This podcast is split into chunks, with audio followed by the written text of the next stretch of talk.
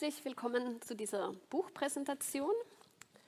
Wir beschäftigen uns heute mit dieser Publikation Frauenbewegung in der EKHN. EKHN, also Evangelische Kirche in Hessen und Nassau. Ein Buch mit Frauenporträts und Meilensteine und ganz viele Hinweise auf weiterführendes Material im Internet. Und somit also auch ein Buch, was das Analoge mit dem Digitale verbindet. Mehr dazu gleich. Mein Name ist Dina Schellgren. Ich arbeite hier in der Evangelischen Akademie Frankfurt als ähm, Studienleiterin für den Themenbereich Europa und Jugend und koordiniere seit Anfang des Jahres auch den Arbeitskreis Gender der Akademie. Aufgrund der aktuellen Corona-Krise nehmen wir dieses Gespräch auf, statt hier im Saal mit äh, Publikum äh, zu sprechen. Interaktivität ist uns aber trotzdem weiterhin wichtig. Ich äh, danke alle, die uns im Vorfeld Fragen ähm, zukommen lassen haben. Darauf werden wir auf jeden Fall eingehen.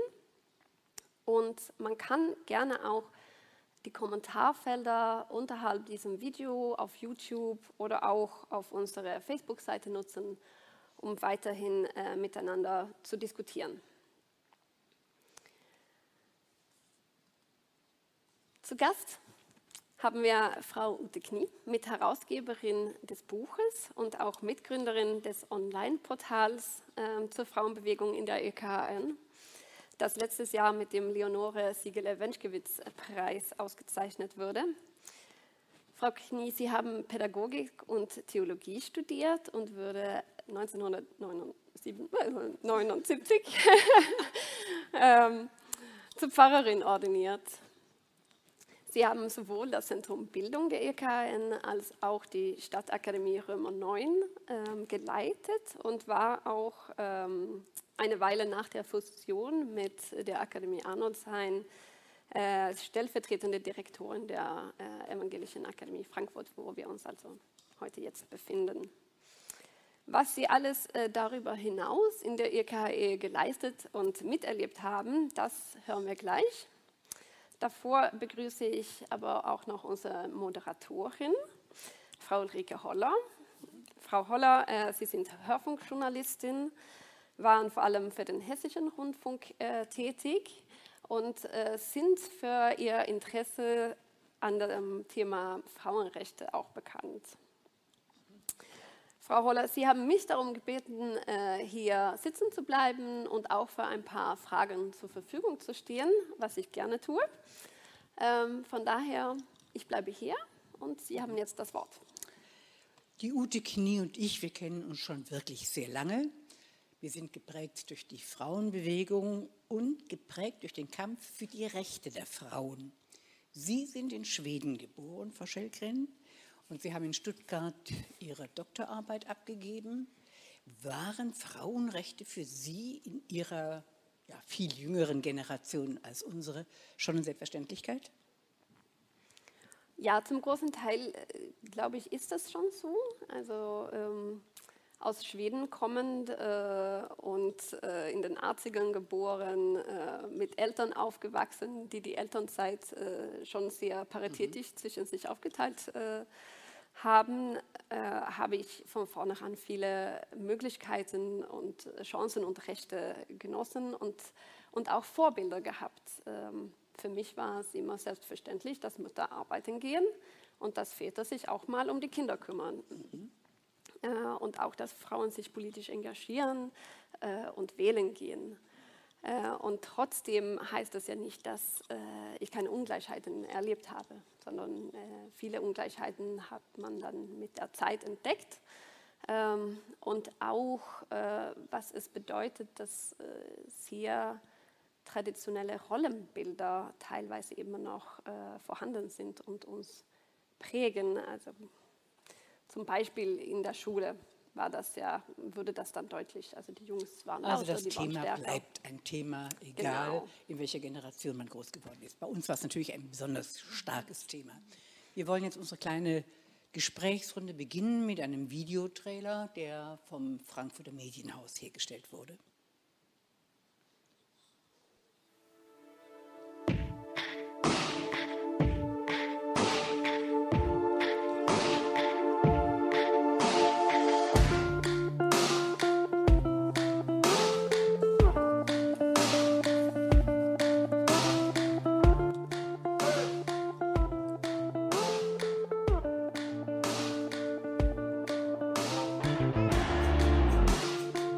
Also es war insgesamt eine Bewegung, die ging weltweit eigentlich äh, vonstatten. Zum Beispiel zu dem Thema Theologinnenfrage. Das war ja schon ein bisschen vorher gewesen, also so Anfang der 70er, wo das ganz akut war. Das war natürlich auch so eine Sache, dass da geguckt wurde, und wie ist es mit den Frauen in der Kirche, in den leitenden Positionen. So diese Begegnung und dieses ähm, mit, mit dieser feministischen Theologie, mit der ganzen äh, politischen Ausrichtung in unserer Zeit, auch die Frage, wie arbeite ich als Pfarrerin in dieser Kirche, was haben wir da für eine Position, das war auch total wichtig für mich, weil das war ja, als ich anfing, da hätte ich auch noch nicht heiraten dürfen zum Beispiel. Mhm. Aber als ich anfing zu studieren, das war 67, da war noch gar nichts klar mit diesem Pfarramt. Ja.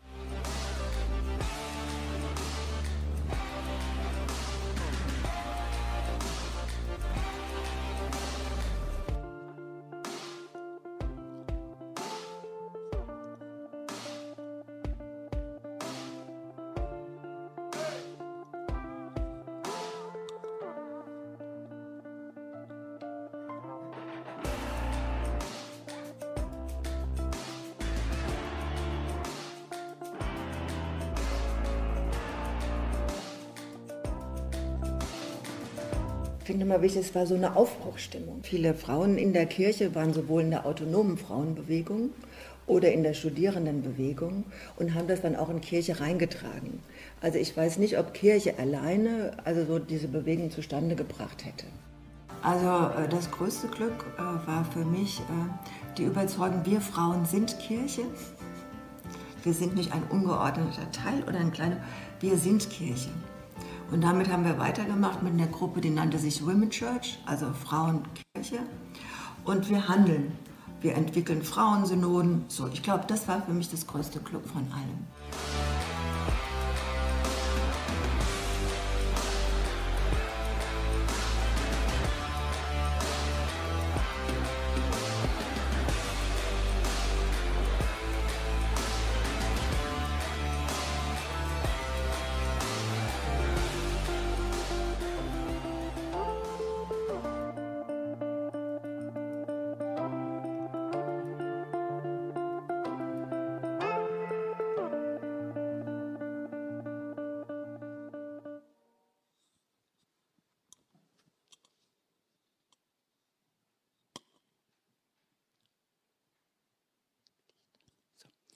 Also wir haben in diesem Trailer die beiden Autorinnen kennengelernt und gesehen. Ute Knie ist uns schon vorgestellt worden. Die zweite, Helga Engle-Heidler, die ist heute nicht anwesend wegen Corona. Und Sie haben in dem Trailer auch schon mitbekommen, um was es geht, nämlich um Frauenpower in der Kirche, in der evangelischen Kirche, als Teil der Frauenbewegung. Denn ich bin sicher, ohne diesen Anstoß und ohne diesen Druck von außen, Ute Knie, hätte sich innerhalb der IKN wenig, vielleicht auch gar nichts bewegt. Im Trailer haben wir auch gesehen, dass es vor allem um 20 Porträts von Frauen der Bewegung geht. Äh, Frauen der Bewegung sind so ausgewählt worden, die erste Dekanin, die erste Friedensfahrerin oder die erste Pröbstin. Und dann wird dargestellt in dem Buch, sehr schönes Buch, muss ich dazu sagen, äh, was die Frauen bewegt hat, was sie erarbeitet haben, was sie erreicht haben und auch was von diesen Frauen geblieben ist. Nach meiner Meinung haben die Frauen viel erreicht und es ist sehr viel geblieben. Das alles habt ihr beide nun zusammengeschrieben, dokumentiert, damit es nicht verloren geht und damit es auch nicht vergessen wird. Zum Beispiel 1986 die erste Frauenanhörung in Darmstadt. Die EKN hatte dazu eingeladen, Ute Knie. War das etwas völlig Erstaunliches, dass die EKN sich plötzlich um Frauenthemen, um Frauenbelange kümmerte? Ja, das war schon sehr ungewöhnlich. Natürlich gab es dazu eine Vorgeschichte. Mhm. Am Widerstandstag der Frauen, das war 1983, marschierten 40 Frauen und ich glaube sechs oder acht Kinder zur Kirchenverwaltung in Darmstadt und wir lärmten mit Topfdeckeln und äh, sangen Lieder und sagten, wir wollen andere Rechte in dieser Kirche haben. Und ich glaube, das war eine sehr ungewöhnliche Aktion. Die gesamte Kirchenleitung hat uns damals empfangen und wir überreichten Brot und Salz ähm, Brot als Wegstärkung, als Wegzehrung und Salz, um es in die Wunden zu streuen, zu desinfizieren, weil wir dachten, die Kirche ist etwas zu lau geworden in Fragen des Widerstandes. Ähm, nach dieser Aktion hatten wir ungefähr ein Jahr lang immer Gespräche mit Mitgliedern der Kirchenleitung, also Frauen aus unserer Gruppe Frauenfrieden und auch anderen Frauengruppen. Und am Ende, glaube ich, wollte die Kirchenleitung überprüfen, sind das hier nur so einige, vielleicht so zehn oder zwanzig, äh, die so denken. Und die Kirchenleitung gab dann einen Fragebogen heraus. In diesem Fragebogen wurden 300 ehrenamtlich und hauptamtlich Mitarbeitende in der EKN befragt zu ihrer Situation. Es war schon sehr, sehr ungewöhnlich damals. Und dann wurde eingeladen zu diesem besagten Frauenhearing in der Evangelischen Fachhochschule in Darmstadt. Kannst du noch mal erzählen, um welche Themen es da ging, um welche Streitpunkte? Ah, es waren ganz unterschiedliche Themen. Also ich hatte nun mal das Pech, ich hatte das Thema, muss ich als Frau in der Kirche meinen Mann stehen? Es war ein sehr unge ungeliebtes Thema. Es gab Themen äh, zu Frauenarbeit, was Sie vorhin sagten, und Familienarbeit. Wer erzieht die Kinder? Und dann ging es um das Zölibat in der Kirche. Ging es auch. Es ging auch um das Zölibat in der Kirche und das war etwas, was mich damals total mich empörte. Auch. Ja. Also äh, herauszubekommen, ähm, dass es damals für die ersten evangelischen Theologinnen das Zölibat gab, dass sie also nicht heiraten durften. Und ich erfuhr die Geschichte von Gerlinde Schwöbel. Ja. Das ist eine Pfarrerin hier aus Frankfurt am Main gewesen. Die heiratete 1954. Und an dem Tag, an dem sie heiratete, bekam sie ihr Entlassungsschreiben aus der Kirche und ihr Mann bekam ein Begrüßungsschreiben und eine Ordinationsurkunde.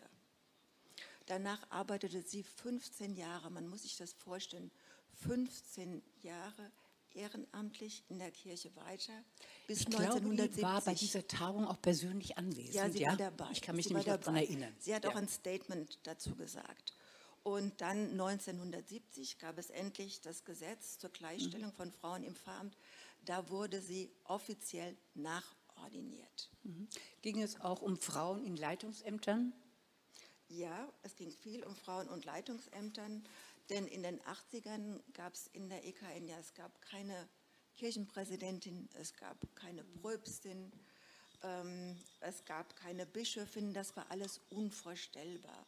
Und eine der Forderungen war mehr Frauen in Leitungsämtern, weil durch diese Fragebogenaktion war ja auch deutlich geworden, 80 Prozent in der Kirche sind Frauen, die entweder ehrenamtlich oder hauptamtlich arbeiten in der Diakonie.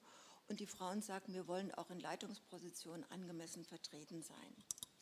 In der Kirche wird immer vom Bruder gesprochen, Gott Vater oder Gott dem Herrn gesprochen. War das auch ein Punkt, den ihr kritisch angemerkt habt? Ja, das konnte ich gut aufgreifen mit dem Statement, also muss ich in der Kirche meinen Mann stehen als Frau. Mhm.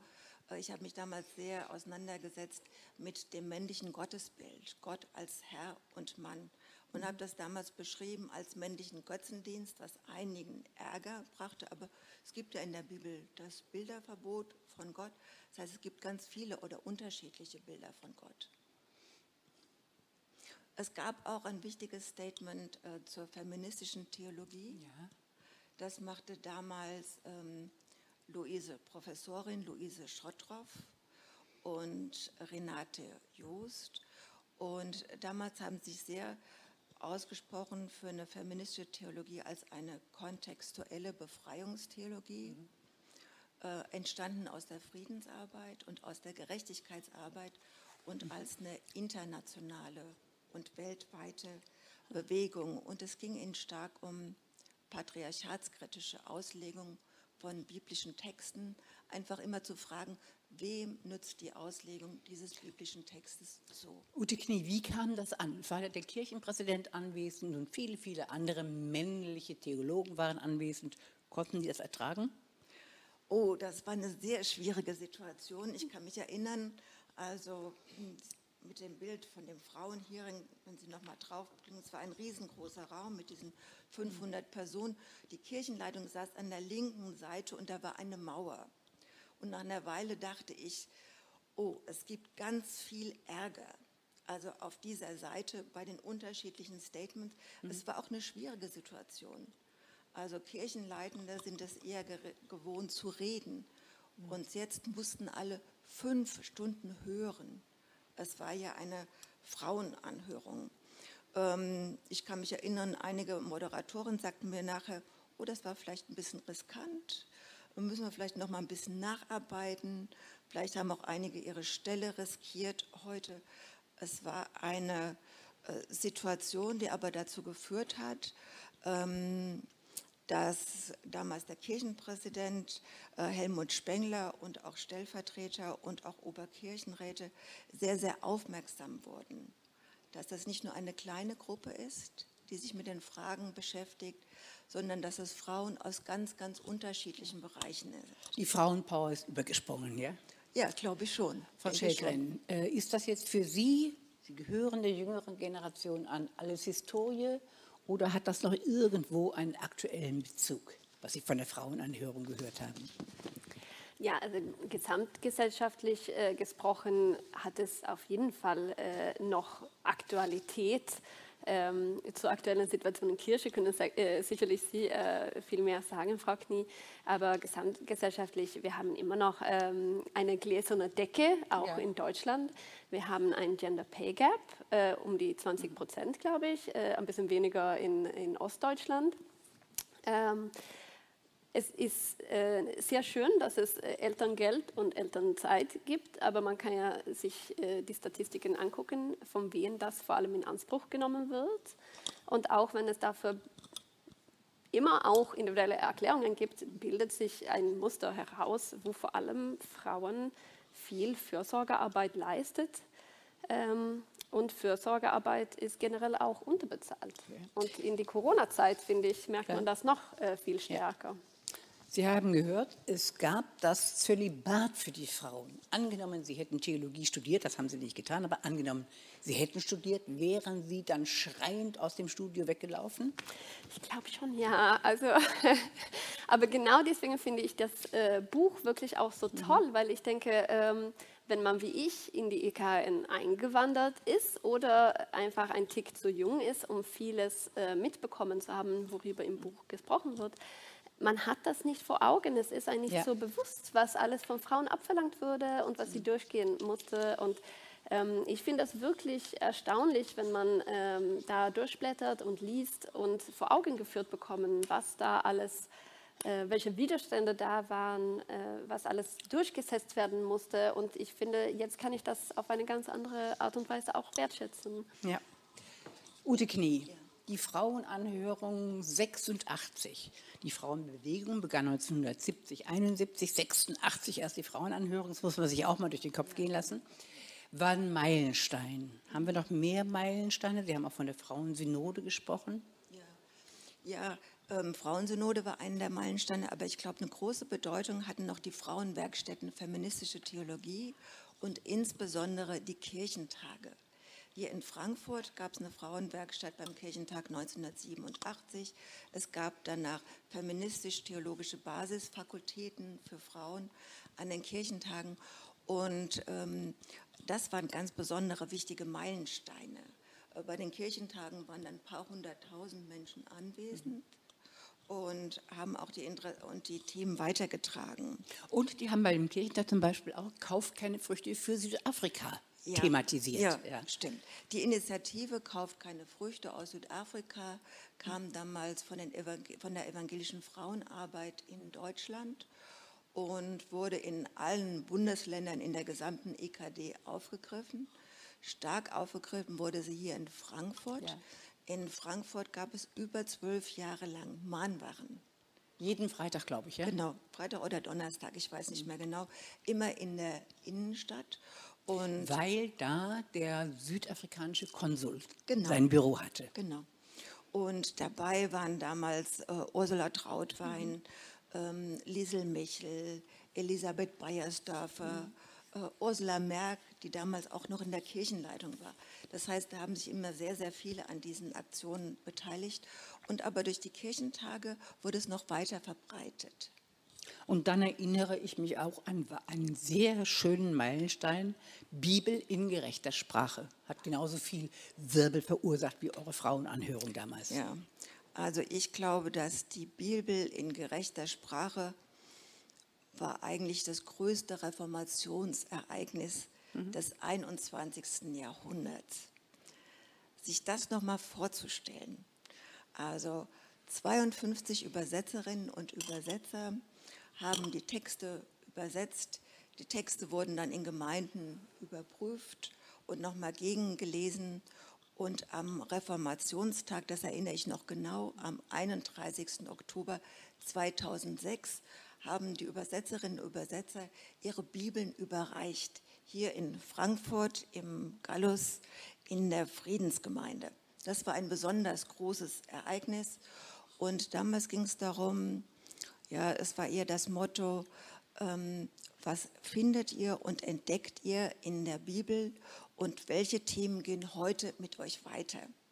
Also deswegen wünsche ich mir sehr, dass wieder viele ihre Bibel in der gerechten Sprache herausholen und sie weiter nutzen. Wir haben ganz am Anfang, oder Frau Schellgren hat ganz am Anfang davon gesprochen, dass auch ein Anliegen des Buches ist, vom Internet zum Buch und ins Internet. Ute, kannst du das ein bisschen erklären, was dieses Motto bedeutet? Ja, erstmal kam das Internet. Das war uns wichtig, vor allen Dingen für jüngere Frauen, weil wir dachten, mhm. wenn eine heute etwas sucht zur Geschichte, schaut sie zuerst im Internet nach. Und ähm, wir haben mit einer Projektgruppe daran gearbeitet, Helga Engler-Heidle, Stefan Krebs und ich und auch ein Beirat. Und nachdem wir diese Internetpräsenz erreicht hatten, zuerst bei Wikipedia, wir wollten auch weltweit gerne mhm. die Informationen allen zugänglich machen und dann auf der EKN-Website merkten wir, ja, das ist eine Form, es im Internet zu präsentieren, aber es muss auch regelmäßig gepflegt werden. Und wir dachten, im Grunde genommen brauchen wir etwas zum Weitergeben. Und eine dieser Gaben ist das Buch, das Sie zu Anfang, Frau Schelgren, hochgehalten haben. Mhm. Es ist wirklich dazu gedacht als ein kleines Handbuch. Ähm, und es zeigt nur einen Zusammenhang. Es ist ein Zusammenschnitt. Das Internet ist bedeutend ausführlicher. Aber wir dachten, mit dieser Gabe wird auch die Geschichte der Frauenbewegung weitergegeben. Mhm. Ein Schwerpunkt, haben wir gesagt, sind die Porträts von 20 Frauen. Ute Knie, gibt es unter diesen 20 Porträts eine Lieblingsfrau für Sie? Ja, also meine Lieblingsfrau ist Heidi Rosenstock. Sie hat viel bewegt als Person in der Organisation, als Gemeindeberaterin, als Predikantin. Sie war zwölf Jahre in der Synode und sie hat in ihrer Zeit in der Kirchenleitung gemeinsam mit Hanne Köhler und anderen das Projekt Bibel in gerechter Sprache initiiert. Und beide haben gemeinsam auch ein Buch mit Liedern herausgegeben, Du Gott, Freundin der Menschen. 1992 wurde sie äh, ja, geehrt mit dem Bundesverdienstkreuz in der Staatskanzlei in Wiesbaden. Und sie gründete 1996 den Verein zur Förderung feministischer Theologie in Forschung und Lehre. Und in dem Verein, in dem Vorstand bin ich jetzt im Moment auch aktiv. Frau Dr. Chelgren, gab es auch für Sie eine Lieblingsfrau oder eine besonders herausragende Aktion, die Sie in dem Buch kennengelernt haben? Ähm, ja, äh, ich würde gerne zwei Frauen kurz erwähnen. Äh, die eine Helga Trösken, die mhm. erste äh, Pröbstin in der EKN. Äh, einfach weil ich fand, bei ihrem Porträt im Buch ähm, wurde wirklich so deutlich, nicht nur was sie ähm, geschafft hat äh, und alles gemacht hat, sondern auch, wie es ihr dabei ging. Also gegen welche Widerstände sie wirklich da gekämpft hat. Ganz alleine im Pfarramt am Anfang keine Vorbilder gegen den Wille äh, der Gemeinde da. Und ähm, ich finde, finde, fand, da wurde wirklich so deutlich, äh, wie wichtig diese Frauenbewegung auch war. Wir und haben die, die ja noch alle kennengelernt. Ja, ja. und ähm, die andere Frau ist die Fluis Knolle Hicks. Ähm, einfach weil es mir beeindruckt hat, ähm, in den 70ern äh, nach Deutschland zu kommen als äh, schwarze Frau, war äh, bestimmt nicht leicht. Also es war auch nicht leicht für mich als weiße Europäerin in den 2000er Jahren nach Deutschland zu kommen. Ähm, man hat mit Sprache zu kämpfen, man kennt sich bei den Behörden und Ämtern nicht aus, der, der Knicke macht keinen Sinn. Und ähm, bei bei Frau Knolle-Hicks war es bestimmt noch schwieriger, weil sie auch mit Rassismus zu kämpfen hatte. Und ich denke, diese Intersektionalität, also von verschiedenen ähm, äh, Ungleichheitsformen äh, betroffen zu sein, äh, ist was sehr wichtig ist. Aber sie ist sehr gemocht oder ist, wird noch sehr gemocht. Sie hat eine tolle Stimme, kann wunderbar singen und ist sehr bekannt hier in Frankfurt. Ute Knie, gibt es eine Lieblingsinitiative? Das haben wir nämlich noch nicht erwähnt. In dem Buch ist nicht nur von Frauen und von Erfolgen die Rede, sondern auch eine ganze Reihe von Initiativen werden immer wieder vorgestellt. Gibt es eine Lieblingsinitiative? Ja, das war die Gruppe Frauenfrieden, in der ich 20 Jahre aktiv war. Wir sind inzwischen alle etwas betagter und in die äh, Jahre gekommen. Aber mit dieser Gruppe haben wir ganz viel unternommen, sehr viele unterschiedliche Netzwerke gegründet. Und geht das Engagement, gehen all diese Aktivitäten weiter? Ja, das geht in sehr unterschiedlichen Formen weiter. Mm, also vielleicht, ist, vielleicht noch mal eines zu dieser Gruppe Frauenfrieden. Mhm. Ähm, ähm, damals ging es um das Wettrüsten und es ging um die Raketenstationierung. Und ich dachte wieder, es ist unglaublich, wie aktuell es im Moment ist wo die Rüstungsausgaben bei uns dermaßen gesteigert worden sind. Und ich dachte immer, das ist Geschichte, das ist vorbei. Das wird in Deutschland nie mehr passieren. Deswegen finde ich das Buch auch so wichtig, also sich zu vergewissern, was war damals so wichtig oder welche Friedensaufgaben haben sich heute geändert. Also was wird von dem Verein für Friedensarbeit mit dieser Stelle, die wir damals auch erkämpft haben, äh, heute weitergefolgt die Situation von Geflüchteten auf der Insel Lesbos oder die Sicherung der deutschen Außengrenzen. Also äh, das sind Themen, die damals aufkamen und ich finde, jede Generation und jede Zeit muss sie weiterentwickeln. Es hat keinen Sinn, das wie einzufrieren in der Geschichte und zu sagen, das haben wir damals erreicht, sondern ich finde es nötig, auch weiterzugeben. Das Gleiche, ich wollte noch auf eine andere Frage eingeben, die du vorhin hattest mit der Frauensynode. Ja, bitte. Da habe ich noch. Die haben wir fallen lassen, völlig, die Frage. Ja. Also völlig vergessen nochmal. Mit der Frauensynode, gesagt, das gab es doch nie. Doch, das gab es. Wir haben uns gesagt, solange in der EKN nicht ausreichend Frauen in der Synode vertreten sind, machen wir eine eigene Frauensynode. Und nicht nur für unsere Landeskirche, sondern auf dem gesamten Gebiet der EKN. Und es kamen viele Frauen, das war 1986 in das Burgrathaus nach Gelnhausen. Wir haben unsere Forderungen abgestimmt und zwei Jahre später gab es dann die erste europäische Frauensynode in Österreich mit 1000 Frauen aus 13 unterschiedlichen Ländern mit sehr verschiedenen Denominationen. Und damals war stark das Thema Frauen und Macht und Frauen in Leitungspositionen. Mhm. Welche weiteren Wünsche oder welche weiteren Projekte schweben Ihnen vor? Also bei dem Buch wurde mir nochmal deutlich, wir haben damals exemplarisch ausgewählt hm, die Frauen, die etwas bewegt haben. Und ich wünsche mir einfach eine Anlaufstelle für Frauenforschung, für Frauen in der NS-Zeit, die eigentlich gar nicht viel bewegen konnten, aber überleben mussten und für das Pfarramt ganz viel auf den Weg gebracht hat. Ich denke da an Hilde Schneider oder Erika Küppers. Ich möchte gerne, dass über die Frauen mehr geforscht wird. Ich freue mich darüber bei den evangelischen Frauen in Hessen und Nassau also hat diese Aktion auch bereits angefangen. Davon ist auch ein Teil aufgenommen worden in dem Buch. Davon wünsche ich mir einfach mehr. Ja. Glauben Sie, dass man Frauen tatsächlich für Geschichte interessieren kann, auch für die Geschichte der Frauen in der evangelischen Kirche oder auch für die Geschichte der Frauen in der NS-Zeit? Ja, das war ja eine der Frauen, äh, Fragen, ja. Frau Stellgren, die vorher an Sie gegangen ist. Ne? Wie kann man Frauen interessieren? Also ich denke, um jüngere Frauen äh, zu interessieren, würde ich vielleicht heute einen Workshop machen, vielleicht mit Ihnen, Frau Schellgren, oder mit einigen Frauen von der Jungen Akademie, anhand dieser Geschichte, um sie einfach zu interessieren und zu informieren. Ich habe oft gemerkt im Zusammensein mit jungen Pfarrerinnen, die wissen nichts über ihre eigene Geschichte. Ich glaube, jede Generation guckt immer nach dem, was gerade dran ist. Aber hier über die Akademie könnte ich mir das zum Beispiel als ein Projekt sehr gut vorstellen. Aber uns ging es doch genauso, als die Frauenbewegung begann, da waren wir auch noch wirklich blutjung. Mhm. Und da kamen die älteren Frauen, die bei der ersten Frauenbewegung dabei waren.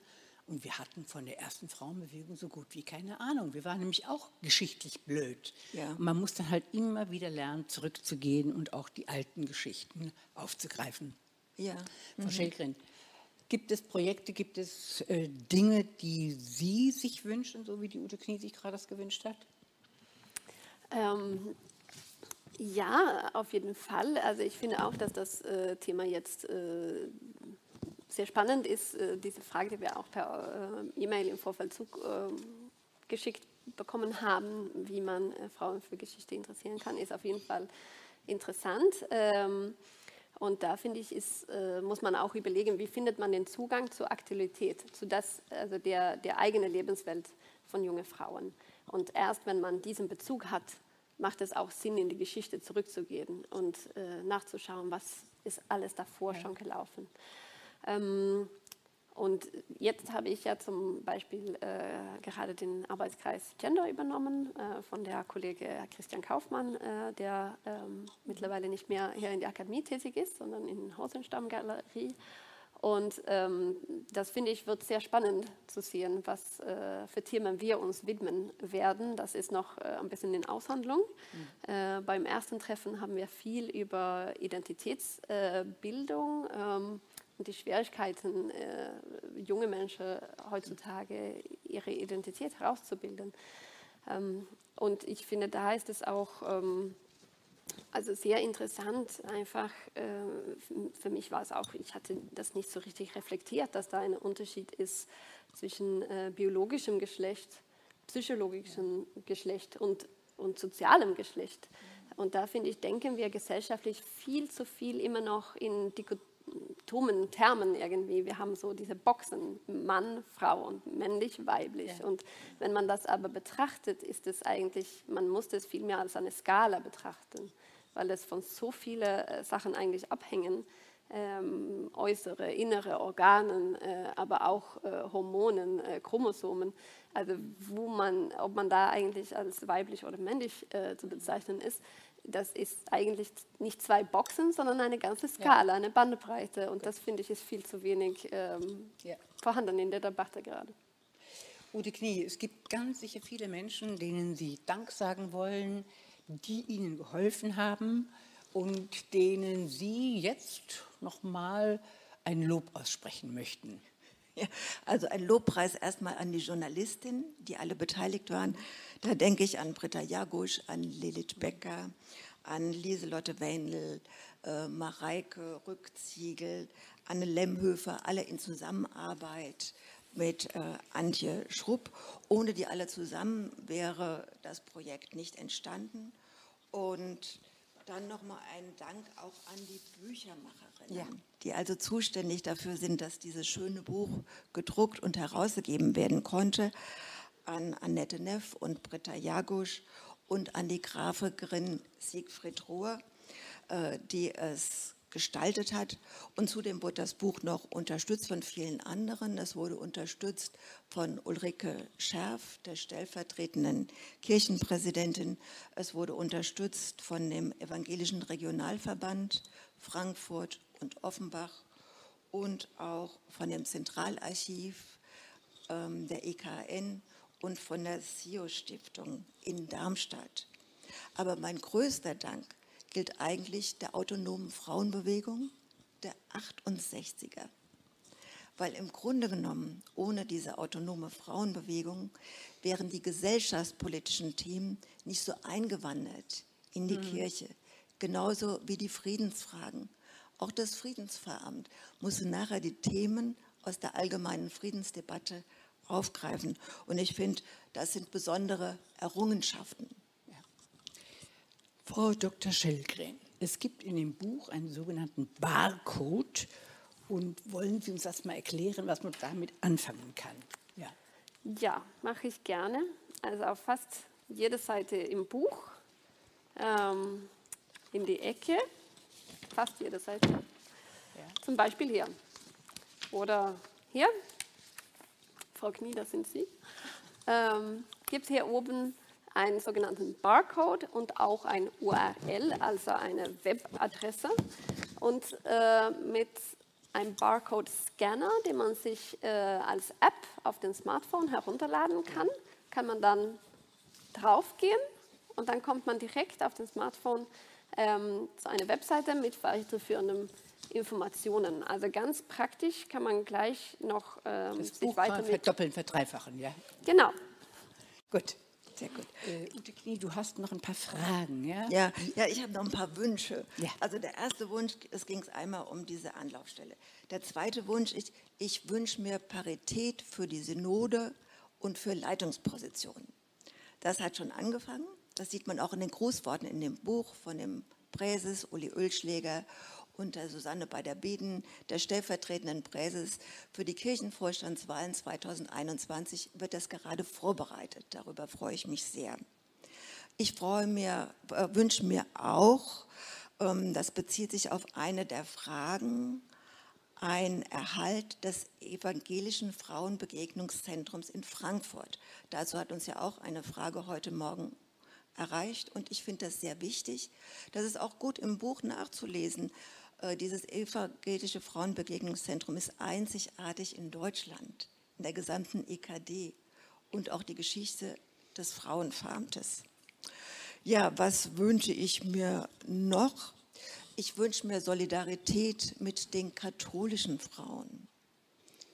Ähm, durch ihre Aktion Maria 2.0 kämpfen sie heute in der katholischen Kirche um die Fragen, um die wir 1970 gekämpft haben mit Ordination und Gleichstellung. Und inzwischen ist 2020. Deswegen haben wir auch eine Solidaritätsadresse aufgenommen in das Buch. Und ich wünsche mir vor allem einen Zuwachs an Mitgliedern. Müssen wir vielleicht noch mal sehen in diesem Verein, in dem Verein zur Förderung feministischer Theologie, in Forschung und Lehre.